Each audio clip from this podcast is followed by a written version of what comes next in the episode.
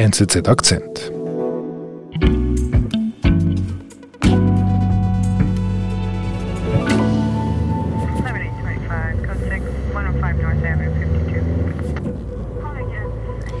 Ich bin in einem Villenquartier in Las Vegas unterwegs mit Investigator Carrier, die nun gerade das Blaulicht angeschaltet hat.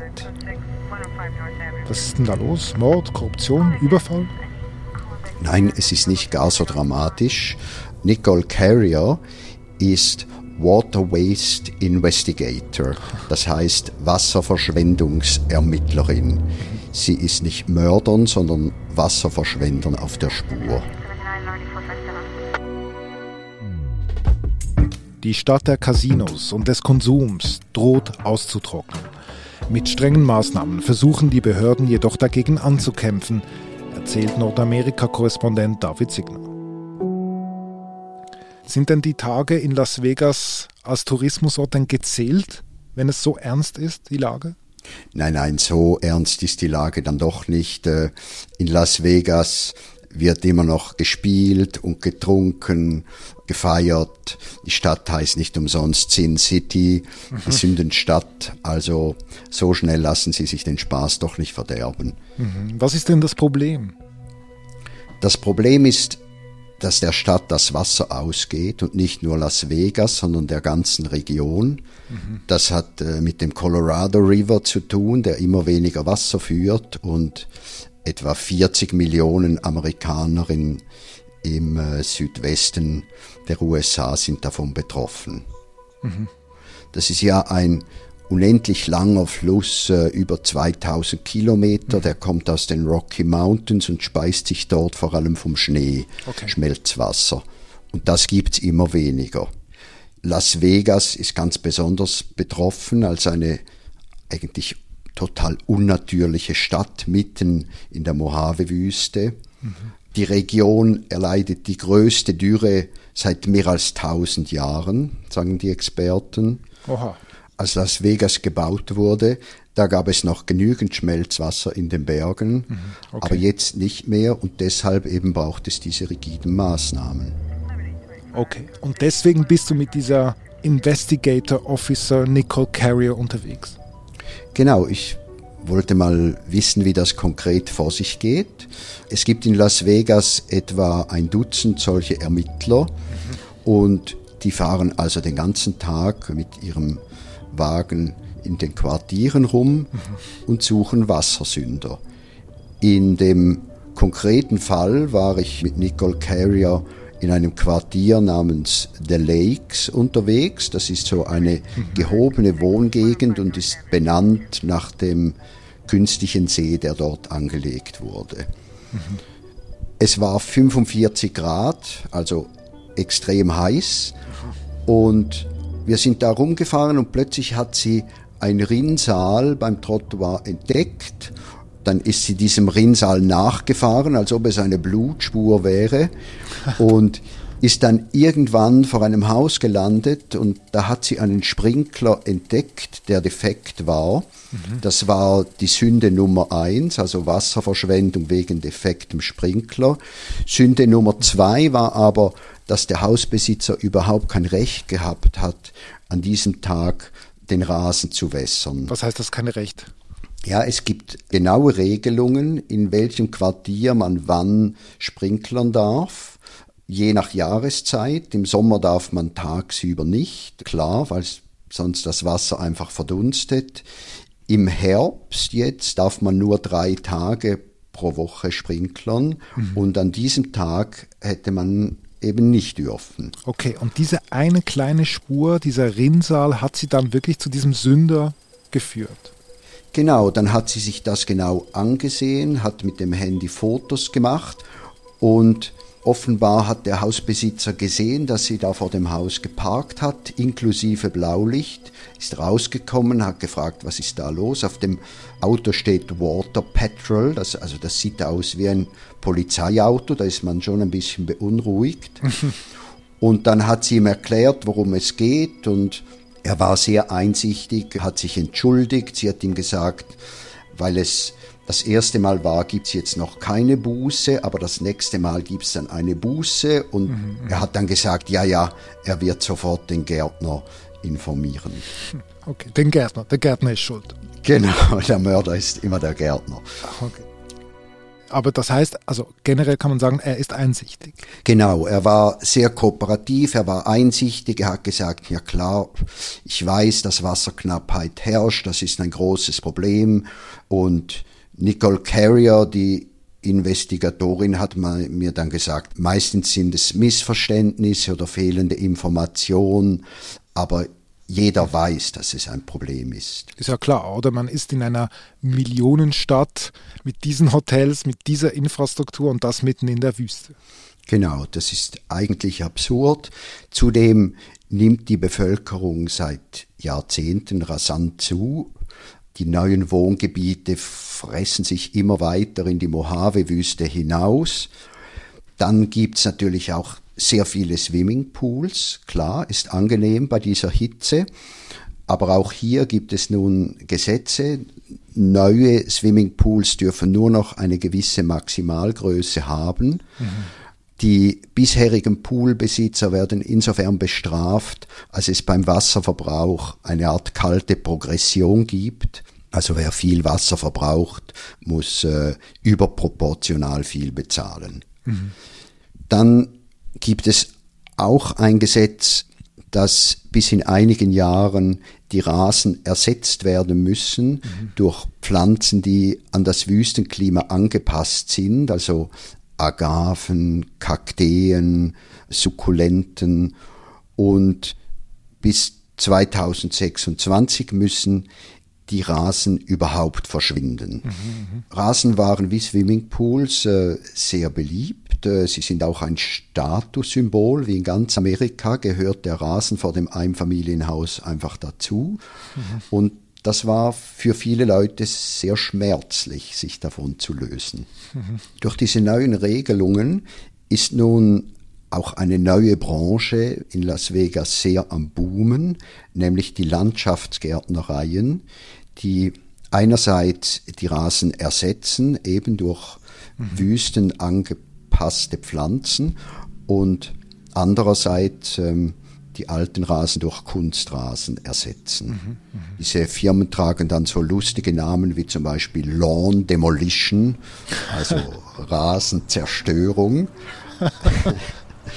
ich war mit Jeff Spiegel unterwegs, der hat äh, eine Firma namens Leisure Lawn, also so Vergnügungsrasen.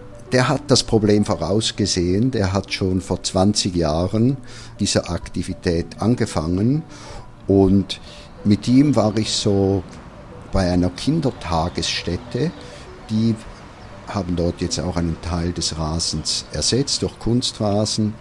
Die müssten das übrigens nicht als Tagesstätte oder auch Schule wären sie berechtigt, weiterhin Rasen zu haben. Mhm. Dasselbe gilt für Hotels und, und Golfplätze. Das sind sogenannte funktionale Rasen. Aber denen ist das jetzt irgendwie doch zu blöd geworden, immer diesen vertrockneten braunen Rasen zu pflegen. Die ersetzen den jetzt und Jeff Spiegel er hat die Chance ergriffen, mir in den schönsten Farben auch zu erklären, dass das wirklich sehr vorteilhaft ist.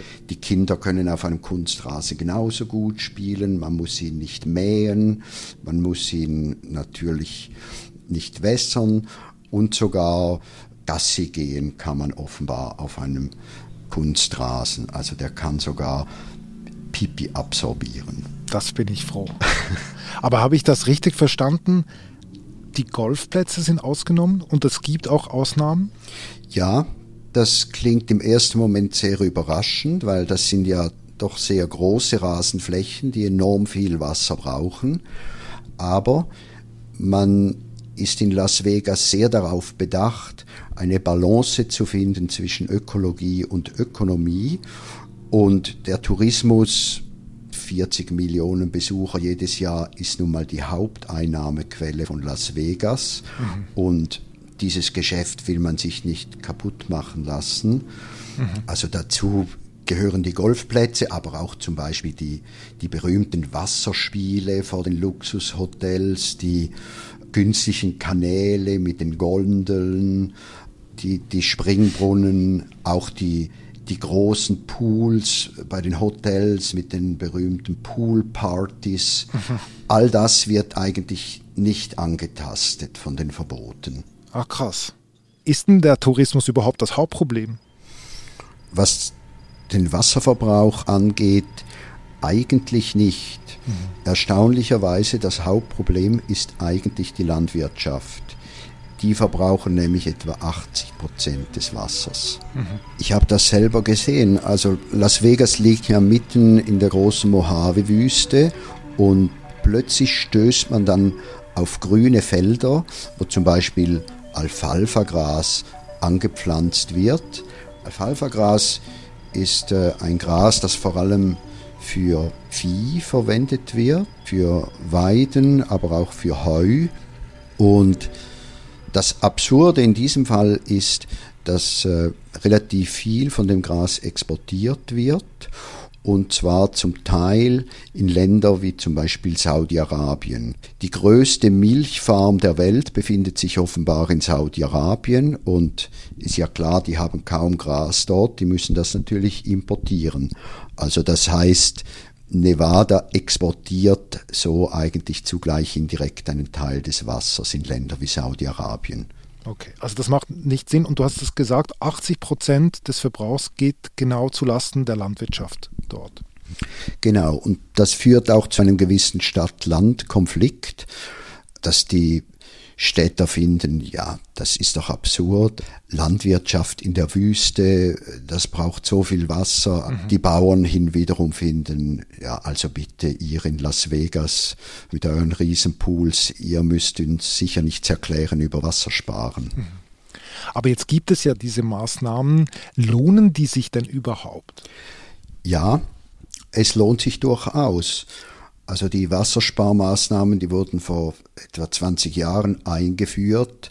Seit damals konnte der Wasserverbrauch tatsächlich um ein Viertel gedrosselt werden. Hm. Das sind 100 Milliarden Liter. Oho. Das ist sehr beachtlich, eben vor allem wenn man denkt, dass die Bevölkerung ja noch zugenommen hat.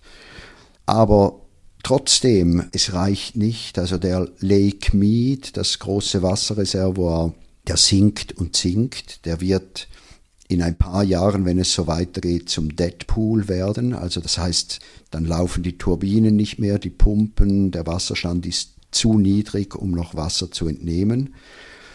Das heißt, es braucht also noch weitere intensivierte Anstrengungen, wie mhm. eben jetzt zum Beispiel diese Water Patrol, die Wasserpolizei. Also da hat Las Vegas wahrscheinlich auch eine Vorreiterrolle. Das ist jetzt mal so eine Art Labor und es ist gut möglich, dass andere Städte da nachziehen, früher oder später. Mhm. Aber heißt das auch, dass es tatsächlich auch so sein kann, dass, dass man Las Vegas, so wie wir es jetzt kennen, dass man das merken wird von Auge und von den Maßnahmen her? Ja, das stelle ich mir eigentlich schon vor. Aber dann beginnt wahrscheinlich eine Abwärtsspirale. Also wenn man alle diese Attraktionen nicht mehr aufrechterhalten kann, dann gibt es weniger Touristen, dann gibt es vielleicht auch eine Abwanderung aus Las Vegas, dann wird irgendwann das ganze System zusammenbrechen, auch mit den Casinos. Ich nehme an, bevor das passiert, wird man versuchen, bei der Landwirtschaft zu sparen. Die Bauern werden wahrscheinlich früher oder später wegziehen, werden in andere Landesgegenden gehen, wo, wo es einfacher und günstiger ist. Mhm. Aber man muss doch bemerken, es gibt einen parteiübergreifenden Konsens in Las Vegas. Diese Gesetze wurden von Demokraten und Republikanern gleichermaßen unterstützt. Und das ist ja in diesem polarisierten Klima in den USA fast schon ein Wunder. Mhm. Und worauf führst du das zurück? Ich glaube, es ist dieses breit geteilte Empfinden, das Jeff Spiegel, der Kunstrasenmann, so ausgedrückt hat. Wir sind uns bewusst, dass eine Großstadt wie Las Vegas mitten in der Wüste eigentlich etwas Unnatürliches und Unwahrscheinliches ist, dem man Sorge tragen muss.